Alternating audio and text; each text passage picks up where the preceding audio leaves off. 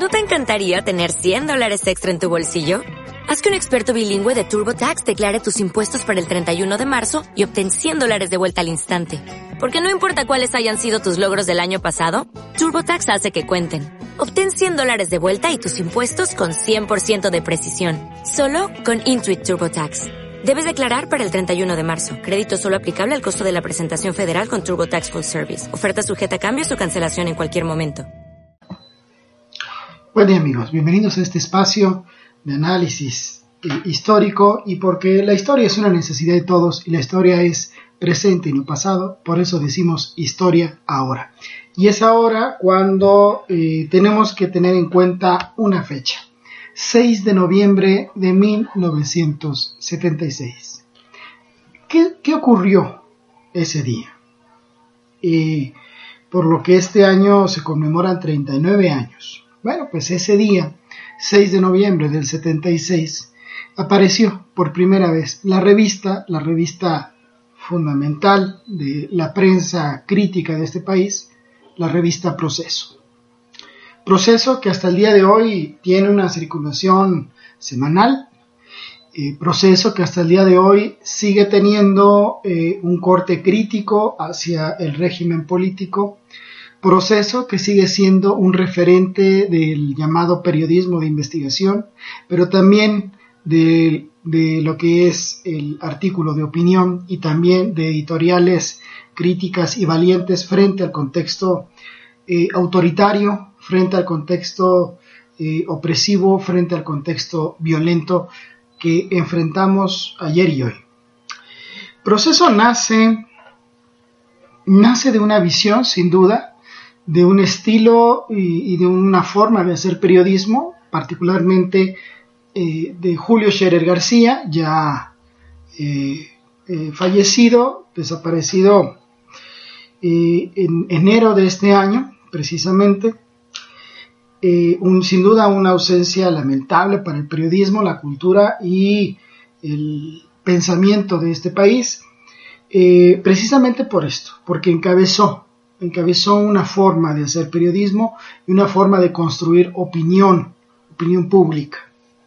Eh, quizás el país, eh, en, lo que, a su opinión pública se refiere, no podría ser sin lo que fue eh, o lo que ha venido siendo desde, desde hace 39 años la revista Proceso.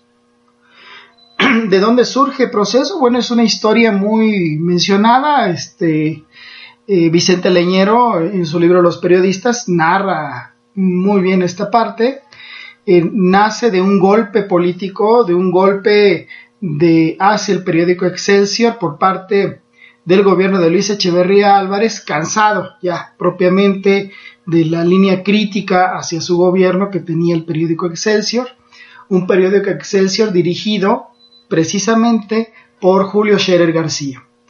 Eh, cuando llega Julio Scherer García en 1968 a la dirección de Excelsior, el periódico cambia a ser pues, prácticamente el único medio impreso con una visión crítica al régimen, eh, una visión crítica a los últimos años del gobierno de, de Gustavo Díaz Ordaz y al sexenio de Luis Echeverría Álvarez.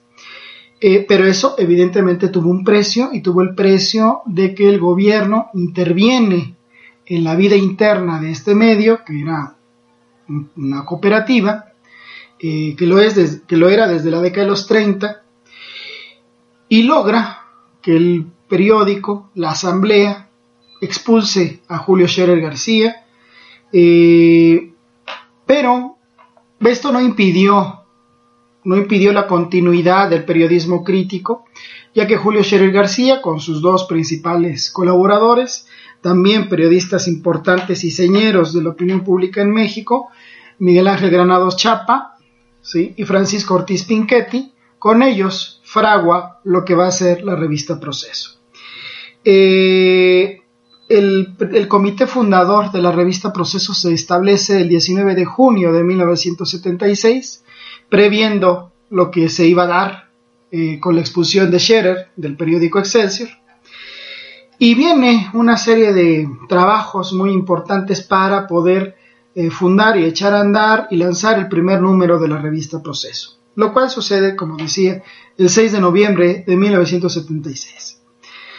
Eh, nace entonces de una coyuntura complicada, de un enfrentamiento con el gobierno, nace la revista Proceso, pero también nace como eh, la, base fundamental, la fortaleza fundamental de, la, de, las principales plumas o de las principales plumas de, eh, del país. Estamos hablando de Carlos Monsiváis, de Vicente Leñero, de precisamente Miguel Ángel Granados Chapa, de Rafael Ramírez Castañeda, de José Emilio Pacheco, de Berto Castillo, de Abel Quesada, de, Jorge Ibargüengoitia, de Froilán López Narváez, eh, y de Manuel Becerra Costa. Un grupo importante. Sin duda no eran las únicas plumas inteligentes de la época, pero sí se van a convertir eh, en las plumas eh, más punzantes,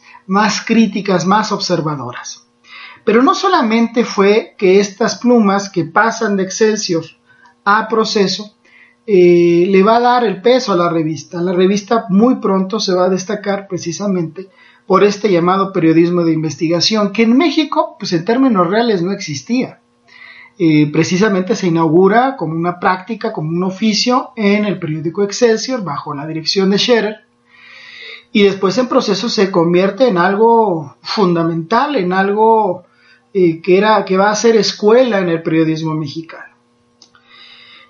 Ahora, proceso en estos 39 años sabemos lo que ha representado, sabemos lo que ha podido construir, sabemos, sabemos lo que ha podido formar y esencialmente lo que ha formado ha sido opinión pública, una opinión que precisamente exige información, exige puntos de vista críticos sobre los asuntos públicos, sobre los asuntos del Estado primordialmente, y ese público pues es el que también ha sostenido y alimentado otros espacios y otras formas de periodismo y de construcción eh, de opinión a través de medios de comunicación masiva. Sabemos pues lo que el proceso ha representado y sigue representando. Muchos aspectos de, de la vida pública no podríamos saberlos sin la investigación de proceso. Muchos puntos de vista no podríamos obtenernos sin los artículos de opinión que aparecen en proceso. Eh, por tanto, proceso surgió como una necesidad de una sociedad además cambiante. Los años 70 es ya una sociedad que ha despertado después del trauma de 1968 y realmente después de una década tan difícil como fue el 58-68, eh, esa sociedad que ha entendido que no puede confiar de la estabilidad política del régimen autoritario y que tampoco podía confiar de, de la dirección económica de la clase política autoritaria de entonces. Entonces, en ese medio de decepciones, en ese medio de inconformidades, nace proceso y por eso va a sostenerse ese medio no es algo extraño, no es algo que deba de, llamarnos al escándalo, es decir, generalmente proceso se le acusa por tener una, una opinión antigobierno. ¿Y por qué no habría de serlo? En términos reales creo que el punto de vista del proceso ha sido antiautoritario. ¿Y por qué no habría de serlo? Proceso nace para precisamente señalar los excesos del autoritarismo. Y en tanto el autoritarismo siga vigente, proceso va a tener un planteamiento en ese sentido. ¿Ha desaparecido el autoritarismo? Pues no. La transición democrática eh, falló. Su último intento, si algo podemos llamarlo, eh, el Pacto por México, pues falló.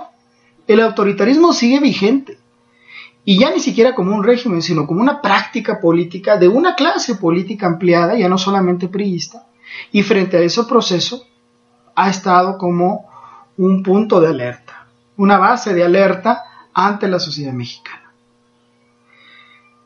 Proceso entonces nació de un estilo periodístico que se fraguó entre los años 60, 70, nace de un enfrentamiento con el gobierno, pero también nace de una necesidad social.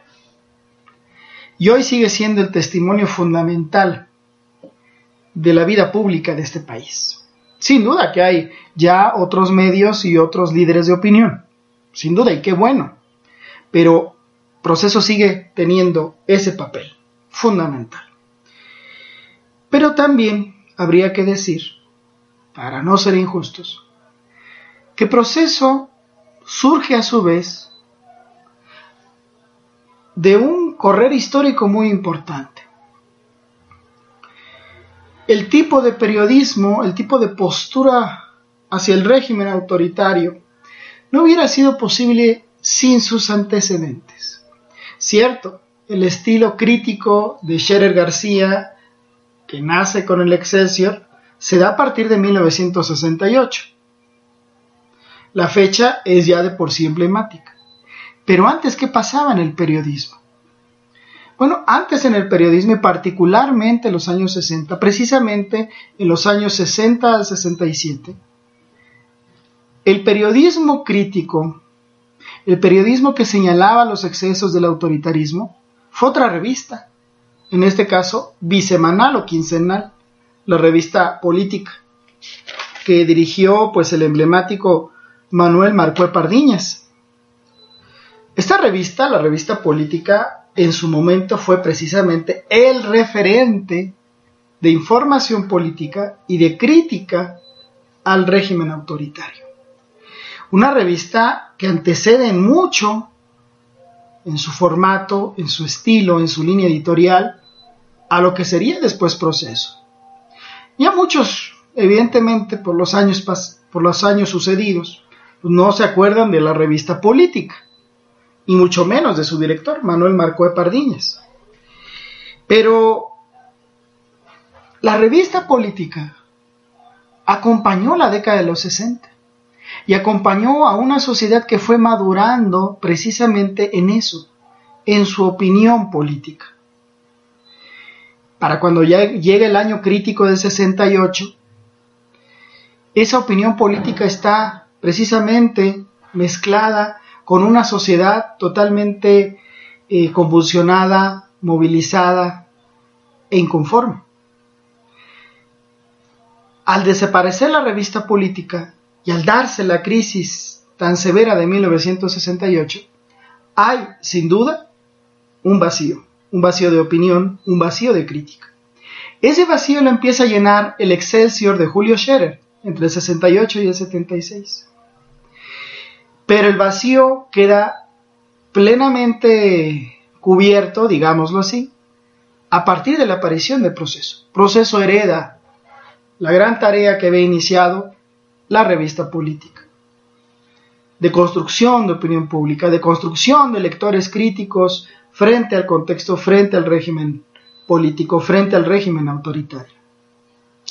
Entonces, cuando hablamos de proceso, hablamos no solamente de esa revista, de su estilo periodístico, de su director, eh, eh, de su enfrentamiento con el gobierno. Hablamos de un contexto que requería de ese periodismo y de un curso histórico que fue determinando ese estilo de periodismo.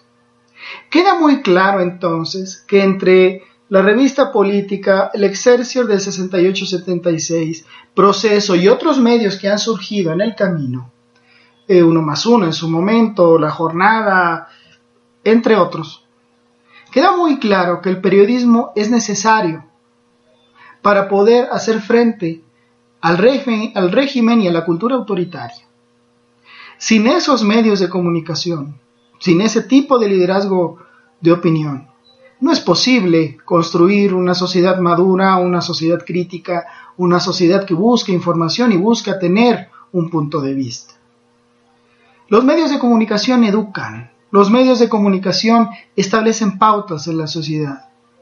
Por tanto, es, es necesario, es justo darle su lugar a medios y a liderazgos como lo fueron y lo han sido y siguen siendo proceso y como lo fue en su momento ya desaparecido Julio Scherer García. ¿Qué, ¿Qué viene hacia adelante? Bueno, proceso tendrá que seguir su camino, pero también es necesario que surjan nuevos, nuevos espacios de comunicación, nuevos espacios de opinión y de crítica frente al régimen político, frente a la sociedad en su conjunto, y que sigan alimentando, educando a la sociedad que tanto lo requiere, porque al final, si esa sociedad no es educada, esa sociedad no transformará absolutamente nada.